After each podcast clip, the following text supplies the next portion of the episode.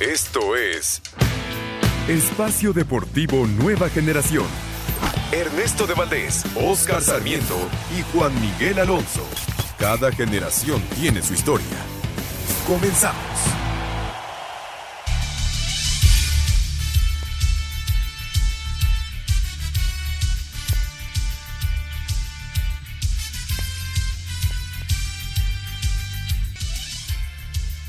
Amigos, amigos, ¿cómo están? Bienvenidos. Esto es Espacio Deportivo, nueva generación de Grupo Asir para toda la República Mexicana.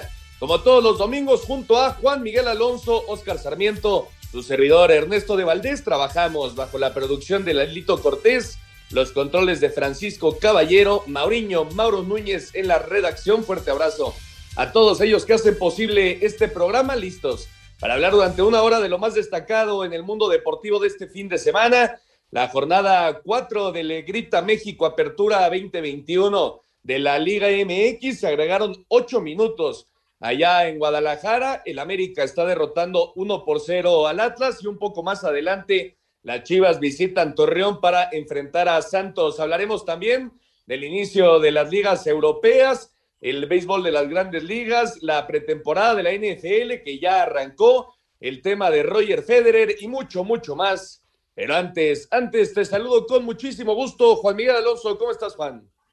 ¿Qué tal, Ernesto? Oscar, amigos que nos acompañan. Un gusto estar otro domingo con ustedes. En breve arranca el partido de Santos contra Chivas, que sería el cierre de, de la jornada número 4. Y mencionabas el arranque de la Liga Española en esta expectativa, ¿no? Esta especulación de cómo le va a ir al equipo del Barcelona sin Messi. Y en su presentación se vio bien, ¿eh? Se vio bien, Ernesto 4-2 le gana a la Real Sociedad. Y aunque por momentos se complicó el partido para los Blaugrana, al final sacan el resultado. Ya platicaremos un poco más adelante de todo este tema de Lionel Messi y su llegada al París Saint-Germain. Oscarito Sarmiento, pues el América está muy cerca, ya prácticamente se acabó el partido, de conseguir tres puntos de auténtico oro en la cancha del Jalisco con diez hombres. ¿Cómo estás, Oscarito? ¿Qué tal, este, Juan, este, Ernesto? Bien. como, como lo mencionas, a dos minutos el América de, conseguir el liderato del torneo, ¿no? Sí, correcto. Ya se acabó el partido. Pérez Durán dice que no se juega más. Uno por cero ganó el América en estos 105 años que está cumpliendo el Atlas, pues no podrán festejar con puntos. Así que el América es momentáneamente y después de estas cuatro jornadas el líder del torneo. Arrancamos, Juan, con el eh, Cruz Azul, el actual campeón del fútbol mexicano. Eh, poco a poco empieza a tomar camino la máquina, parece que, que poco a poco está recuperando el fútbol que nos demostró el torneo pasado, ahora 4 por 0 ante el Toluca que venía eh, como invicto, era el líder del campeonato y un 4-0 contundente en la cancha del Estadio Azteca, Juan. Dio un manutazo en la mesa de lo que es el equipo del Cruz Azul hoy en día. Mencionábamos la semana pasada que el Toluca había sido el, equipo que mejor se había visto en el arranque de estas tres primeras jornadas, pero lo que es una realidad, Ernesto, es que sin Pablo Aguilar, sin Luis Romo y sin el cabecita de titulares, sacan un partido también a base de errores, ¿no? del equipo del Toluca en cinco minutos, dos errores defensivos del Toluca, dos goles y después el tercero de Barbieri. También fue un partido de bastantes errores para el equipo de, Cristante, que ya no pudo regresar ni reaccionar, cosa que ya nos venía enseñando que sí tenía. Pero yo creo que de ahora en adelante el torneo del Cruz Azul va a ser un torneo muy similar al que le vimos el, el torneo pasado. Ya, ya se ve con mucha fuerza la profundidad, Oscarito, como dice Juan, que tiene, ¿no? Este conjunto del Cruz Azul. Eh, no está el cabecita Rodríguez, que ha sido pues el gran goleador de este equipo en las últimas temporadas, pero ahí está Brian Angulo, ahí está también eh, Santi Jiménez, Orbelín, que anda en muy buen momento. En fin, es un equipo con, con muchas variantes y sobre todo con mucho punch, ¿no? En, en, poco tiempo te puede resolver el partido. Sí, por supuesto, el cabecita es un tipo diferente que ha estado en momentos importantes de Cruz Azul, pero hoy, eh, como tú lo mencionas, fue un partido muy, muy raro que al minuto 4 Cruz Azul lo ganaba 2-0 contra un Toluca donde cometió muchos errores y el ganador fue Cruz Azul en los espacios, en los errores, aprovechándolos y metiendo las pelotas que, que se le veían claras a gol, ¿no? Y este equipo del Toluca, Juan, ya lo decíamos, eh, venía como líder del torneo, había arrancado muy bien, pues sí es un golpe, un golpe importante, ¿no? Se fue expulsado Jared Ortega al minuto 39, me parece bien señalada la expulsión, y, bueno, tendrá que trabajar rápidamente Cristante porque viene jornada doble. Sí, yo creo que también se, se, valen los accidentes futbolísticos, ¿no, Ernesto? Y creo que eso fue lo que pasó con el Toluca, de un muy mal partido ante un rival muy fuerte, y eso es lo que puede llegar a pasar, ¿no? Un 4-0 que realmente, si nos ponemos a analizar el partido, son tres errores clarísimos del equipo del Toluca. Como bien menciona Oscar, fue muy determinante el Cruz Azul en hacer valer esos errores en el marcador pero creo que no es de preocuparse este resultado para el equipo del Toluca porque tuvo un arranque muy sólido y equipos como el Cruz Azul no abundan en este torneo. Me parece que va a ser un contendiente muy fuerte, pero sí tienen que ver este tema de, reacción porque no es posible que a los cinco minutos vas perdiendo 2-0 y no se vea una intención ¿no? de, querer establecer un empate o, o querer literal despertar durante el partido porque sí fue muy contundente y muy superior el equipo de la máquina. Correcto, vamos a escuchar a Juan Reynoso y a Cristante después de la victoria de la máquina celeste de la Cruz Azul 4 por 0 ante Toluca. Ante un Toluca que llegó como líder general, Cruz Azul ganó gusto y goleó 4-0 a los Diablos en la cancha del Estadio Azteca. Goles de Brian Angulo al minuto 4 y Santiago Jiménez al 5, este último con polémica por doble revisión en el VAR, sentenciaron el fatídico juego de los mexiquenses. Habla Hernán Cristante, técnico escarlata. Regalamos demasiado, fueron errores muy puntuales, muy malos en, cuanto al resultado, a lo que pasó. Un 2-0 eh, prácticamente de vestidor. Contra un equipo así es lapidario. Al tiempo que Juan Reynoso, timonel celeste. Me gustó el hecho de, no bajar los brazos, de seguir yendo a buscar un gol más y un gol más. Este, eso no es tan normal en nuestra cultura, pero bueno, hoy dimos un golpe de autoridad en muchos detalles eh, y bueno, nos metemos nuevamente a la pelea de los primeros lugares, que, que es donde siempre tiene que estar Cruz Azul. Asir Deportes, Edgar Flores. Perfecto, muchas gracias a Edgar. Ahí está la información. Y Oscarito, los Pumas que sufrieron en serio para calificar en la League's Cup eh, con eh, Julio González. Como, Probamos 1-2. Perdón, como, como la gran eh, pues estrella del partido. Pero estos Pumas, la realidad es que pues se han convertido en un equipo difícil de ver, ¿no? No, no, no de espectáculo, no tiene eh, pues digamos, una plantilla eh, que, te dé, ¿no? Para, para poder eh, alcanzar los resultados y ahora un 0 por 0 sin muchos lujos entre Pumas y Querétaro, Carito. La, la, verdad, Ernesto, Pumas ha sido un equipo que le ha costado muchísimo trabajo, sobre todo la, la parte ofensiva. Ya son 161 días sin ganar en casa para el equipo de, de los Pumas. La última vez que, lo ganaron fue el equipo de Santos el 4 de marzo. Y me parece que, que Lilini se está enfrentando a un problema muy serio porque ver a Pumas en la cuarta jornada en un lugar 17 sin haber ganado en el torneo y sin haber convencido con ese, con, ese planteamiento de juego, ni siquiera se le reconoce la afición de los Pumas a sus jugadores que se estén rompiendo el alma en la cancha, no hay un líder en la cancha que levante la mano para el estandarte de la garra de Pumas, me parece que sí es preocupante y te pregunto, ¿cuánto tiempo durará el Lini? El próximo partido de Pumas es contra Necaxa. Una derrota contra Necaxa, aunque ya haya ganado Necaxa contra San Luis ahorita, que venía de perder tres partidos consecutivos, no creo que te aguanten mucho más, ¿eh? No, de acuerdo, pero no sé si estás de acuerdo, Juan, pero me parece que el menos responsable de todo esto es Andrés Lilini, ¿no? Está teniendo que hacer malabares para encontrarle por ahí eh, a su equipo, tener un once eh, pues ya fijo, un once inicial. Eh, le, insisto, Julio González ha tenido muy buenas actuaciones ahora que Talavera está eh, pues con esto de, del COVID. Ha tenido muy buenas actuaciones y por él Pumas pues está todavía sin, sin, las derrotas, ¿no? Y, avanzando en la League Cup, pero creo que Lilín y Juan es el menos responsable de todo esto que está sucediendo. Creo que el equipo en cuanto a plantilla, en cuanto a nombres, pues no, no te da para mucho más. Sí, sin duda alguna, esto, estoy contigo, Ernesto, pero también te, habla del proyecto que hay detrás de Pumas, ¿no? es, es un proyecto el que no, que no se vio con, anticipa, con anticipación, fue un proyecto que fue sobre la marcha, que tuvo un gran resultado en su momento, que fue esa eliminación de, del Cruz Azul, yo creo que de las Cruz Azuladas más grandes, ¿no? Que, que, hemos, que hemos podido ver, pero ya después de eso, ya la continuidad de su proyecto fue como una inercia de los hoyos que ya había tapado Pumas y creo que una reconstrucción para el equipo de Pumas Obviamente está el, el, tema, el tema de dinero, pues es, es, el tope, ¿no? Hay un tope muy grande para el equipo de, de, los Pumas, pero es una realidad que su proyecto deportivo está tapado, tiene muchos hoyos y se nota, ya se está notando en la cancha. Sí, de acuerdo. Desde que llegaron justamente esa final, perdieron a Carlos González, que era pues su hombre eh, gol, ¿no? El hombre que, que, le rescataba los partidos a Andrés Lilini.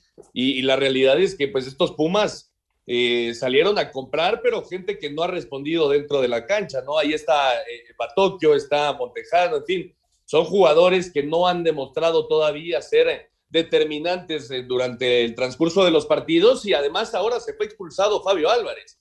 Una tontería de, del argentino, se ha expulsado ya acabando el partido y entonces es una baja más para Andrés Lilini, que bueno, hay que ver cómo va acomodando sus piezas en, lo, en el transcurso del torneo, buscando pues como decías, eh, meterse por lo menos entre los clasificados a, al repechaje, ¿no? Y el Querétaro, eh, pues también hay que hablar de ellos, Juan, porque no, es un equipo que tampoco ha ganado en todo el torneo. Sí, pero ha empatado tres veces, ¿no? Uh -huh. Eh, en comparación a Pumas, lleva dos empates, dos derrotas. Querétaro ha sido también un equipo que no, no se ha visto, no ha sido determinante al momento de llegar al arco rival, ¿no, Ernesto? Eh, llegó el, el Nick Killer esperando que, que, fuera una solución para el equipo de Querétaro arriba que no se ha hecho presente. Es una realidad que el equipo de, de Héctor Altamirano está, está sufriendo y, su, y, sufriendo en serio este, este torneo, sobre todo esta parte ofensiva que ya, ya sabemos que en el fútbol actual la parte defensiva a principios de temporada pues es bastante complicado abrir los espacios. Vienen los jugadores de pretemporada, físicamente están, están muy bien, están óptimos y no han encontrado los espacios o la velocidad o la táctica, no sé qué le falta al equipo de Héctor Altamirano para ser letal adelante, porque las, las, jugadas que se genera, tanto de Pumas como de Querétaro, son cada 25 minutos. Sí, con todo el respeto para el Nick Killer, para Nico Sosa, pues eh, la verdad es que le, vino muy bien el tema de la pandemia y le ahí liga porque no ha demostrado mucho dentro de los terrenos de juego. Pues mucho que trabajar para el Piti Altamirano por supuesto también para Andrés Lilini. Justamente vamos a escuchar a ellos dos después del empate en Ciudad Universitaria, Puma cero, regresando de la pausa, ya está Oscarito por acá, ¿no? Perfecto, Oscarito. Eh, pues platicábamos de estos Pumas que no tienen una base tan sólida, ¿no? Como la habían tenido en otros, en otros torneos. Y, y, bueno, Lilini ha tenido que hacer malabares para intentar sacar puntos. Exactamente, Ernesto, como lo mencionas, creo que Pumas está viendo un, un momento muy difícil donde no tiene un plantel eh, ejemplar para competir, pero si quieres lo, lo desglosamos bien regresando a la pausa. Correcto, Oscarito. Vamos a ir a una pausa y regresando platicamos del tema de los rayados y por supuesto de Rogelio Funes Mori, que se convirtió ya en el máximo anotador en la historia del club de Monterrey. Vamos a una pausa y regresamos con mucho más. Ningún jugador es tan bueno como todos juntos. Espacio Deportivo Nueva Generación. Un tuit deportivo. Arroba FC Bayern. El Bayern está de luto por Gerd Müller. Hoy el mundo del Bayern se detiene. Los campeones de récords alemanes y toda su base de fanáticos lloran a Gerd Müller, quien murió el domingo por la mañana a la edad de 75 años.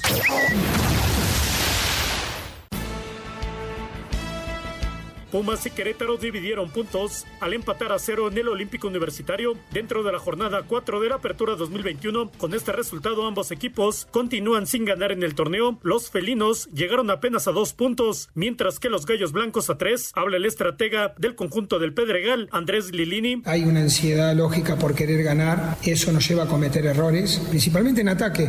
Si nos guiamos por este último partido, las situaciones de gol, hasta con un hombre menos, el equipo no dejó de ir al frente. Y con dos hombres es menos. La última jugada también fue nuestra ante un adversario que solamente la tiraba al área. Tenemos que ganar, nos urge ganar, tenemos la presión de ganar y tenemos que dar resultados. Por su parte, el técnico del Querétaro, Héctor Altamirano, sabe que tienen que sumar ya de a tres. En otro contexto, en otro escenario, el punto estaríamos tranquilos o satisfechos. Sí se suma, pero me parece que hoy teníamos la obligación de poder conseguir algo más. Lo único que te puedo decir es que vamos rezagados, eso lo sé yo, lo sé, lo sabe el plantel. Así, Deportes Gabriel Ayala. Perfecto, regresamos a Espacio Deportivo Nueva Generación. Escuchábamos las reacciones después del el empate a cero entre Pumas y el Querétaro. Por cierto, ya arrancó el partido en la comarca lagunera. Santos y Chivas están empatando a cero después de 13 minutos. Y Juan, era cuestión de tiempo para que llegara el gol de Rogelio Funes Mori. Por fin alcanzó la cifra de 122 anotaciones y también 123. Y ya con eso se convierte en el máximo anotador en la historia de los Rayados superando nada más y nada menos que Humberto el Chupete Suazo, rayados 3 por 1 ante Pachuca. Ya tenía bastante tiempo buscando romper este récord, el, el mellizo, Ernesto. Me parece que fueron más de 700 minutos, ¿no? los que se tardó desde su gol 120 al 121 y 122, lo que es la, la tenacidad de, impresionante, ¿no? Superar a un histórico como el chileno Chupete Suazo, que fue uno de los primeros delanteros internacionales que pusieron en alto el nombre de, de Rayados es, es, un mérito gigante. Y este equipo del Monterrey es uno de los tres equipos que, que no ha perdido en lo que va del torneo junto con el América. Y me parece que, que el Vasco le empieza a encontrar la fórmula a su equipo al momento de jugar. Le ganan un equipo de Pachuca que había tenido un arranque muy fuerte, muy fuerte, ganándole 4-0 a León y ya suma tres derrotas consecutivas. Sin lugar a dudas, Oscarito, este Funes Mori pues es uno de los mejores centros delanteros que han llegado a nuestro país en los últimos años. No se dice fácil, pero hacer 123 goles ya, pues no es, no es nada sencillo y mucho menos con un equipo como, como los Rayados, ¿no? Y como dice Juan, pues ahí va Javier Aguirre encontrando poco a poco el funcionamiento, sin ser un, equipo espectacular, hay que decirlo, Aguirre no, no acostumbra, ¿no? A ser eh, un, técnico tan ofensivo, pero eh, pues están llegando los resultados y, esto de Funes Mori le va a quitar ya algo de presión, ¿no? Que tenía por alcanzar la, la meta de los 122 goles, Oscarito. Tiene razón, Ernesto. Me parece que el tema de Funes Mori es importante eh, para Monterrey y para la selección mexicana, porque hoy es tu centro delantero importante, tu hombre gol. Me parece que te ha dado, como dice Juan, varios minutos, más de 700 minutos para marcar un gol, pero hoy marcó un doblete donde marca la historia para el Club Monterrey y donde sostiene que es un tipo hombre gol para la selección y para el Club Monterrey. Me parece que Pachuca lo vimos eh, más o menos bien en la jornada 1, pero la 2, la 3 y la 4 es un equipo que nos deja un, un sabor amargo. ¿Por qué? Porque no funciona bien futbolísticamente. el inicio de, este equipo de los Tuzos, Juan, pues era muy prometedor, ¿no? Derrotando 4 por 0 a León, pues esperábamos mucho más del equipo de Petzolano y ahora, eh, como bien dice Oscarito, pues se ha, se ha ido cayendo poco a poco eh, con el paso de las jornadas y no, no encuentra el, funcionamiento y no encuentra eh, pues los resultados este equipo de, del Pachuca, Juan. Ya son tres derrotas consecutivas, Ernesto. Me, me parece que no, no es poca cosa perder tres veces seguidas.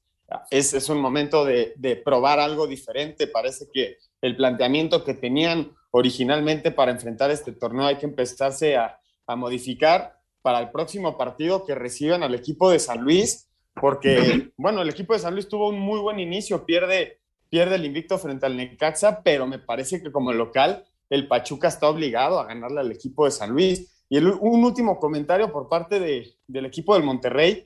Qué, qué, qué mal inicio del torneo, qué difícil inicio del torneo está teniendo el delantero Jansen, ¿no? Al momento de, de ser expulsado con, con, los rayados y haber fallado un penal, no, es un, no, está, no está fino ese jugador y, y, me parece que es un tema, un tema mental, ¿no? Porque te enfrentas a dos situaciones. Una, una llegada que, una, una entrada que llega tarde que se hace expulsar de una forma muy tonta y la otra haber fallado el penal la jornada pasada, ¿no? Sí, aparte al 94 se fue expulsado eh, el holandés, entonces pues sí, no, no, está teniendo un buen arranque de, de torneo, pero claro que es un, buen jugador. Y este equipo de los Rayados, Oscarito, le falta todavía Héctor Moreno, que está llegando de la selección, todavía no tiene actividad, y le falta también Eric Aguirre. Eh, le trajeron pues prácticamente lo que quiso a, a, Javier Aguirre. ¿Qué tenemos que pedirle a este equipo de Monterrey en el torneo, Oscarito? Me parece que lo que hay que pedirle a Monterrey es un adaptamiento.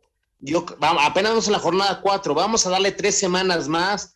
Se nos viene una jornada doble, digamos que dos semanas o tres máximo para que el equipo Monterrey esté eh, agrupado eh, y pueda desenvolver el nivel futbolístico que Aguirre y a Club Monterrey se merece. Sí, totalmente de acuerdo. Eh. Es un, equipo muy completo, muy sólido y me, parece que es uno de los grandes candidatos para conseguir el título de este Grita México. Vamos a escuchar a Javier Aguirre y a Paulo Pezzolano después de la victoria de los Rayados.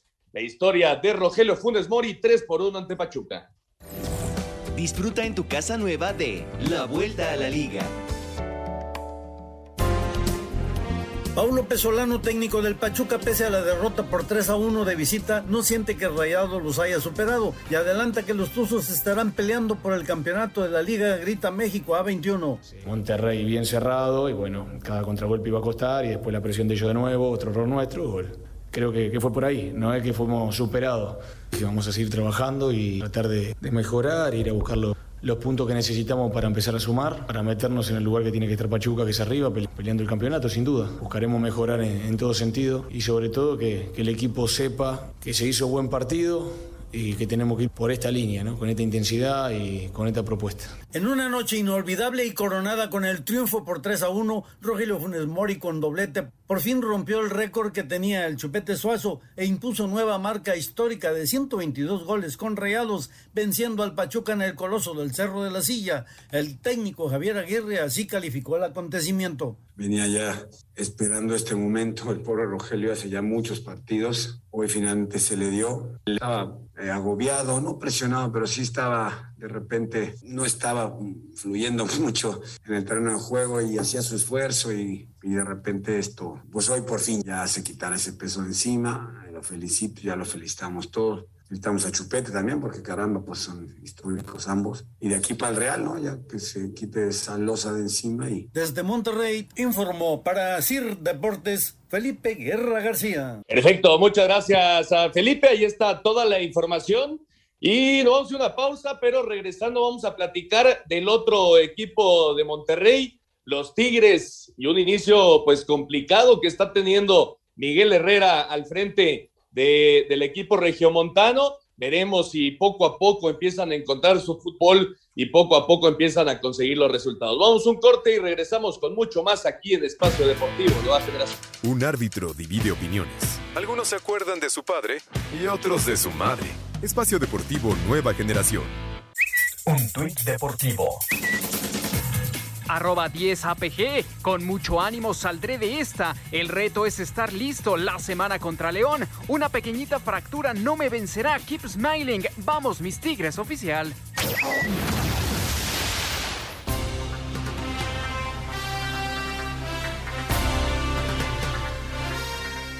Regresamos a Espacio Deportivo Nueva Generación, 22 minutos, Santos y Chivas siguen empatados a cero. Y eh, Oscarito le decía antes de la pausa el tema de Miguel Herrera con Tigres. No está viendo la suya el Piojo y este es un equipo que claro que necesita resultados eh, pues rápido, ¿no? Porque, porque la gente y la afición de los Tigres pues no perdona.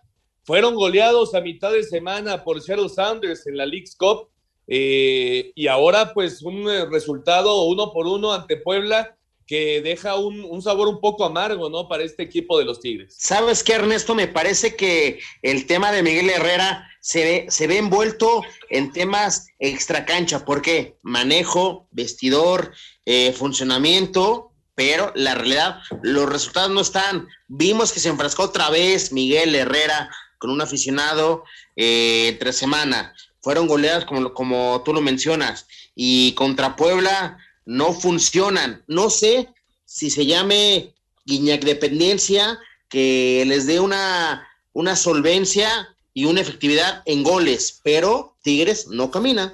Y hoy se anuncia, Juan, que Guiñac justamente va a estar fuera algunas semanas, se habla de tres semanas con una lesión, y, pues este equipo de, de, los Tigres tiene que encontrar las variantes, ¿no? Carlos González, ya lo decíamos, ¿no? Desde que llegó de Pumas no ha sido la respuesta, no ha sido ese jugador eh, como, como lo que hacía con los universitarios.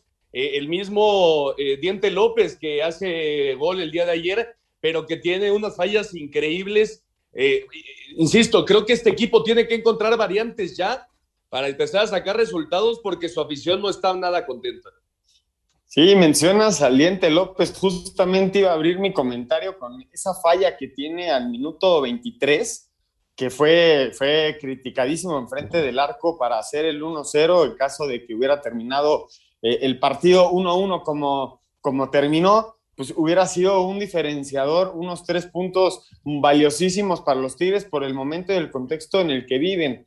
Pero yo les recuerdo que la afición de Tigres está, la acostumbró el Tuca Ferretti a ser un equipo que flotaba, flotaba al principio y en cuanto se empezaba a poner duro, duro, duro el campeonato, empezaba a tener respuesta. Creo que no dudo de la capacidad ni de la calidad técnica táctica que hay dentro de, Tigres, pero sí, sí parece que los engranes no están bien aceitados y ese, es un problema, ese va a ser un problema para Miguel Herrera si continúan arrastrando esto tres, cuatro, cinco jornadas, porque no están, no están en una zona de clasificación óptima, ¿no?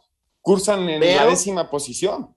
Dos empates, una derrota, tres partidos sin ganar. Yo creo que sí es raro que los Tigres le esté pasando este, este, este momento. Pero ¿sabes qué? Me parece que también es de llamar la atención el aspecto de tarjetas rojas, partido por partido. En los últimos llevan jugadores menos. ¿Por qué? Porque no, no están funcionando bien futbolísticamente, técnicamente, tácticamente y el equipo se ve afectado. ¿Por qué?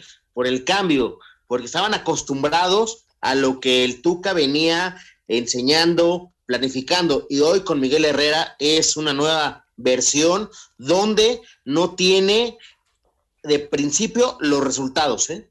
pero me parece que más adelante, como lo dice Juan, jornada 5, 6, 7, el equipo va a caminar. Ya fracasaron, pero el equipo es candidato al título por la plantilla. Vamos a ver si Miguel Herrera está para demostrar de lo que está hecho. ¿eh? Sí, de acuerdo, pero bueno, ese golpe de la League's Cup pues no tiene nada contenta a su gente y por eso pues tienen que empezar a llegar los resultados ya para Miguel Herrera al frente de los Tigres. Aristeguieta había adelantado al Puebla al 45 eh, y el Diente López, ya lo decíamos, lo empató al 56. Vamos a escuchar a Nicolás Lancamón y el Piojo Herrera después del empate entre Camoteros y Tigres. Nicolás Larcamón, técnico del Puebla, quien esperaba la victoria sobre Tigres, que finalmente les empató a un gol, no pierde la confianza en que su equipo se ubicará entre los punteros para aspirar a la final del torneo Grita México a 21. Hoy por hoy yo sé que, indudablemente el no haber ganado genera sobre todas las cosas por las expectativas que había en torno a un equipo que había sido semifinalista y, tercer puesto en, la tabla general. Trabajamos, confiamos en nosotros, confiamos en las capacidades que tenemos y sabemos de que esto no es una carrera de velocidad, sino es una carrera de resistencia en la que vamos a, seguir dando todo por puntuar de la manera que, es necesaria para terminar de ubicarnos en los puestos de privilegio que pasan a las instancias finales. Cuando parecía que el Puebla ganaría con el penalti anotado por Fernando Aristeguieta, Tigres por conducto de Nico López sacó el empate del Estadio Cuauhtémoc, pero lo expulsaron a Chaca Rodríguez. Miguel Herrera asume la responsabilidad. De Luis, pues obviamente son pretadas, eh, donde él tiene que ir a tratar de quitar la pelota y, le puntean la pelota. Viene el choque, que son de reglamento de tarjeta, ¿no? pero sí tenemos que ser más conscientes de que no podemos regalar a los hombres, ¿no? Porque nos cuesta más trabajo. Reitero, el responsable de esta situación soy yo. Eh, no hay que buscar culpas ni buscar nada. Seguimos pensando que hay que trabajar mucho para que cambie esto y, darle la alegría a la gente, ¿no? Yo sé que la gente está molesta y no está contenta, pero al final estoy seguro que vamos a terminar dándoles una gran satisfacción a ellos. Desde Monterrey informó para CIR Deportes Felipe Guerra García. Disfruta en tu casa nueva de La Vuelta a la Liga.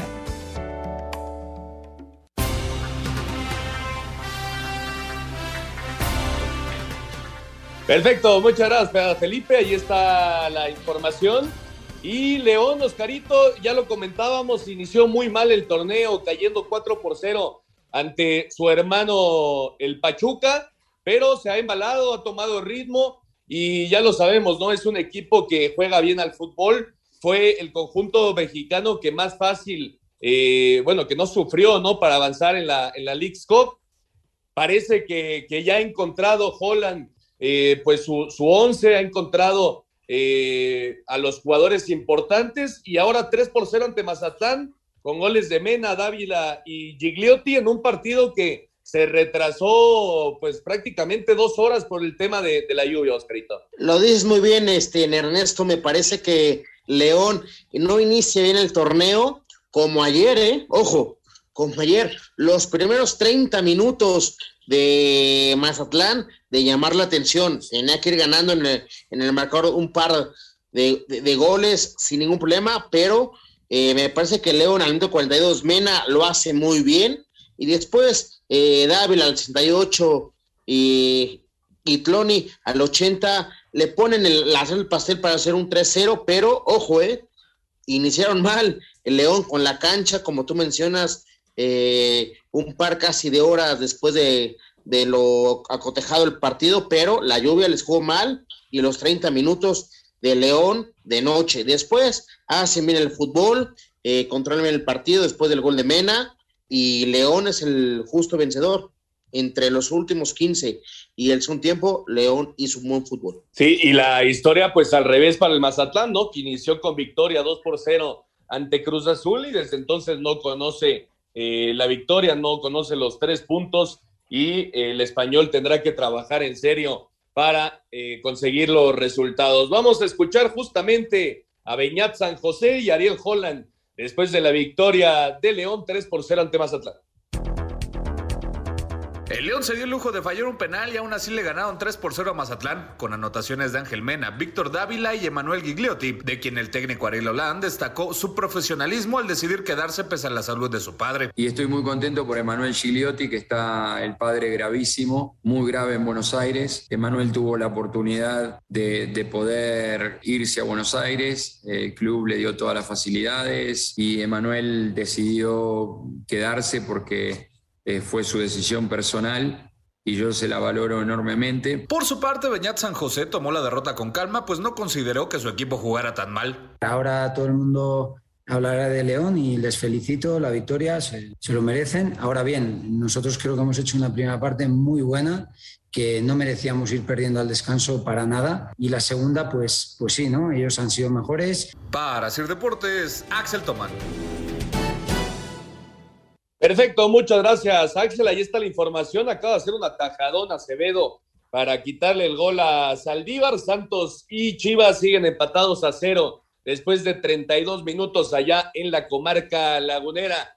Y para cerrar eh, lo que ha sucedido hasta el momento en esta jornada, Juan, Juárez y Cholos, uno por uno. Se fue expulsado Raca al 63 por parte de Tijuana, que se había adelantado con gol de Rodríguez al 8 y Fernández al 45 empató el partido. Eh, pues un partido sin muchas emociones entre dos equipos que les surgen los resultados, eh, Juan. Lo mencionas muy bien, un partido con muchas emociones, con muy pocas emociones y muchos errores. Ernesto, el gol de, de Tijuana es un golazo sin querer, intenta centrar y le sale cruzado, cruza toda la cancha y pega en el poste. Algunos le adjudicaban un error ese gol a Hugo González, no sé cómo lo veas tú, Ernesto. Y también el, otro gol finalmente es desde los 11 pasos, ¿no? Una pena máxima. Dos equipos que, que ninguno de los dos ha, conseguido la, victoria en lo que va del torneo. En estas cuatro jornadas, Juárez suma dos puntos con dos empates, Tijuana uno con un empate. Y es preocupante el tema ofensivo, lo, lo vengo diciendo con Pumas, lo digo ahorita también con, con el equipo de Tijuana, lo digo con el equipo de Juárez las oportunidades que se están generando, y no sé si sea tema de esta jornada, Ernesto, fueron muy pocas durante el partido, un partido muy trompicado en media cancha, donde los errores y las faltas ponderaron. Sí, y dos técnicos con muchísima experiencia, y justamente vamos a escuchar al Tuca Ferretti y a Robert Dante Siboldi después del empate eh, de Juárez uno por uno ante Cholos. En el llamado Clásico de la Frontera, FC Juárez rescató empate a uno contra Tijuana, a pesar de que Cholos jugó con 10 elementos desde el minuto 63 por la expulsión de Jonathan Rack. Escuchemos a Ricardo Ferretti, timonel de Bravos. Debemos estar un poquito más relajados, jugar más en conjunto uno para el otro. O sea, no cada vez que agarro la pelota tenga que demostrar mi gran calidad o mis grandes ganas de querer resolver solo el partido. O sea, en vez de hacer más, hacemos de más. Al tiempo que Robert Dante Siboldi, estratega del cholaje, nos sirve mucho de motivación y, y, entender que hay que jugar partidos como estos, donde el rival era directamente involucrado en lo que es la parte del cociente. Entonces era una final para nosotros. No la final que nos gusta jugar por el campeonato, pero era una final por la parte de abajo. Dicho marcador alargó la estadía de ambos clubes sin conocer victoria en el torneo. Así Deportes, Edgar Flores. Gracias a Edgar y el Necaxa, Juan, en 19 partidos por fin consiguió su segunda victoria en, ese lapso. Eh, importantísima, ¿no? Para, para sobre todo el tema mental, el, tema de, de, de, los jugadores, ¿no? Conseguir tres puntos eh, auténticamente de oro Bilbao. Al 41 anotó en su propia puerta y Sendejas ya al 93 hizo el 2 por 0, pero una victoria importante para, para el equipo de los Rayos. Lo mencionas muy bien, en 19 partidos solamente dos victorias y hasta ahorita en esos 19 partidos es el primer juego que el Necaxa deja en cero su portería con todo y que San Luis tuvo el, pe el penal y lo falla, lo falla Vareiro. Importantísimos tres puntos, primeros tres puntos más bien primera suma de puntos para el equipo del Necaxa. Había arrancado con, con tres derrotas consecutivas y e importante, ¿no? Lo de Rodrigo Aguirre, lo de Cendejas que se hagan presentes. Siento que son los jugadores por los que apostó Memo Vázquez, le están respondiendo y ya veremos qué, qué, qué depara la jornada número 5 para el Necaxa que recibirá al equipo de Pumas.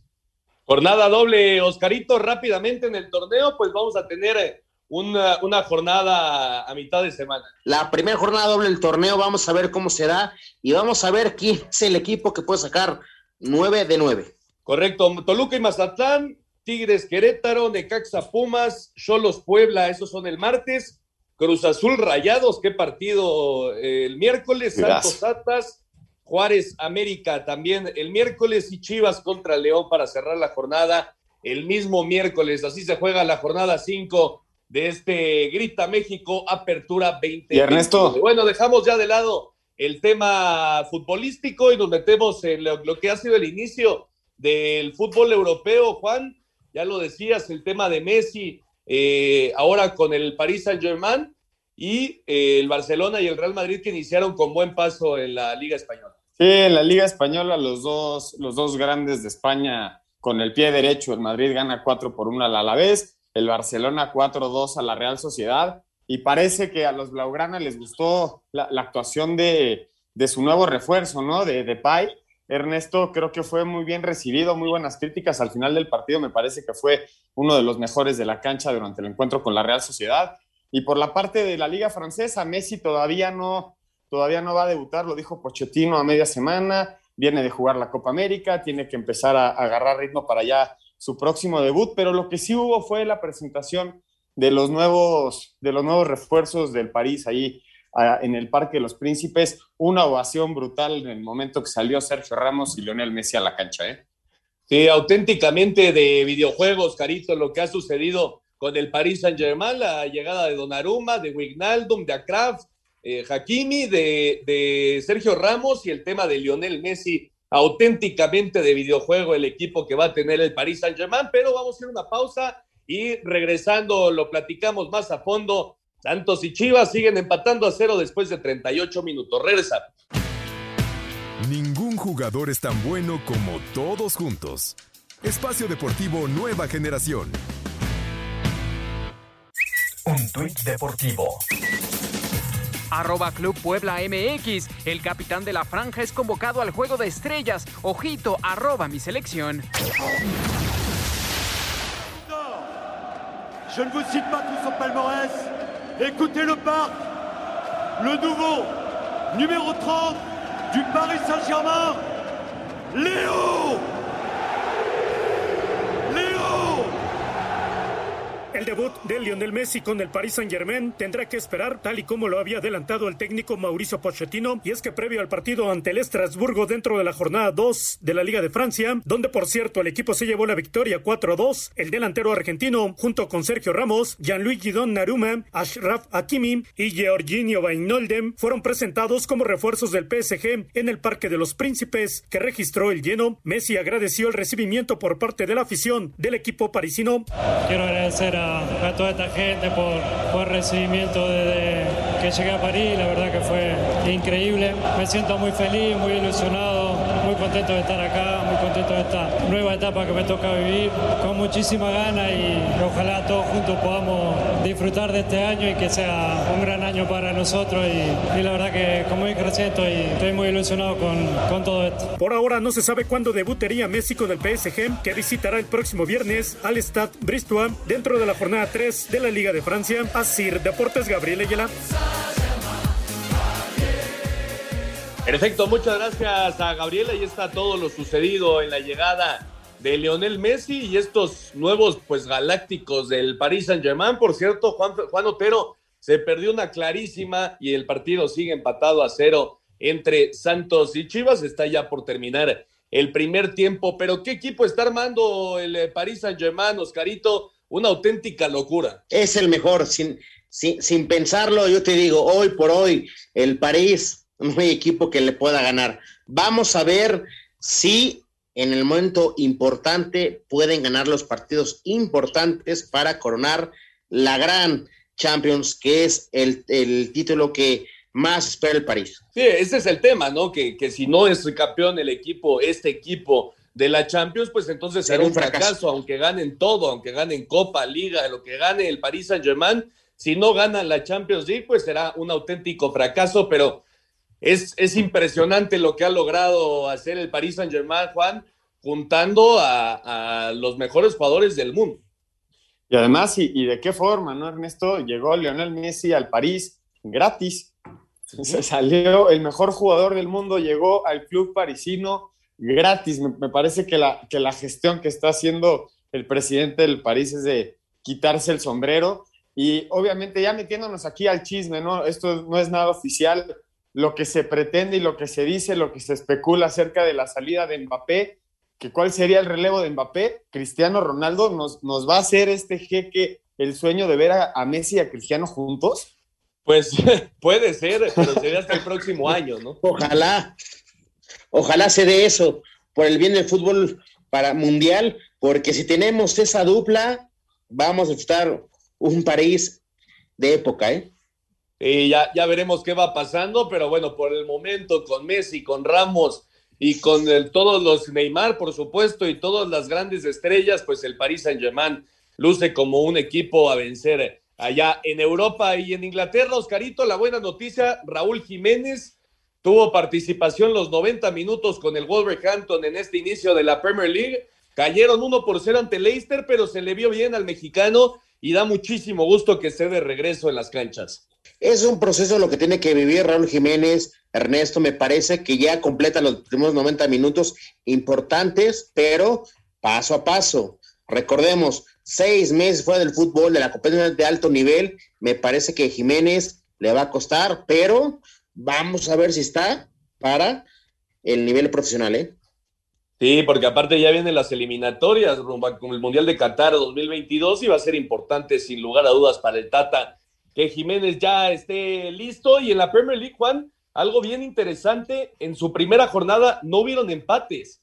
Esto no había pasado nunca en la historia, ni un empate en el inicio del fútbol inglés. Y por supuesto destacar la victoria del Tottenham 1 por 0 ante el campeón Manchester City. Eh, volvió a gastar y en serio Pep Guardiola y, el día de hoy el Tottenham rápidamente ya, ya le sacó los primeros tres puntos.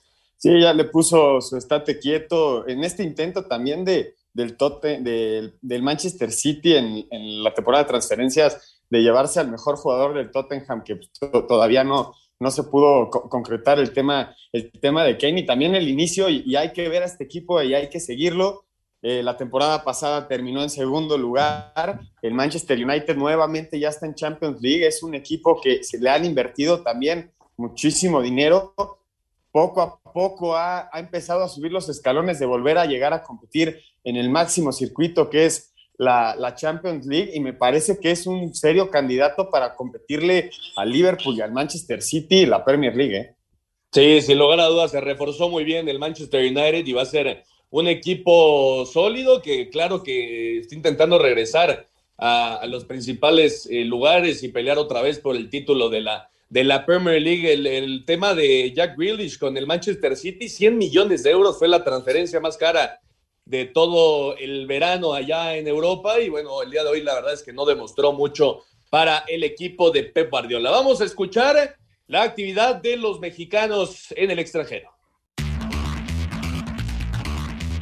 Raúl Jiménez jugó todo el partido en la derrota de Wolverhampton 1-0 ante Leicester City. José Juan Macías hizo su debut en la Liga Española al ingresar al minuto 67 en la caída de Getafe 1-0 contra Valencia. Betis igualó a uno contra Mallorca, Guardado entró de cambio al 82 y Lainez no fue convocado por lesión. Sin Héctor Herrera, debido a sobrecarga muscular, Atlético de Madrid igualó a uno frente a Celta de Vigo de Néstor Araujo, que disputó los 90 minutos. Ignacio Ambriz consiguió su primer triunfo como técnico de Sociedad Deportiva Huesca 2-0 sobre Eibar. Felicitar a los jugadores, pero pero esto apenas empieza, debemos tener los pies sobre la tierra y seguir mejorando día a día y partido tras partido. Edson Álvarez colaboró 76 minutos en la goleada de Ajax 5-0 frente a Nijmegen. Gerardo Arteaga y Genk golearon 4-0 a Leufa. Jesús Tecatito Corona se quedó en la banca en el triunfo de Porto 2-1 contra Familisao, caso similar al de Omar Gobea en Bélgica en el descalabro de Barehem 0-4 ante Brujas, mientras que en la MLS Alan Pulido colaboró con un tanto en el triunfo 2-0 de Sporting Kansas City a FC Dallas,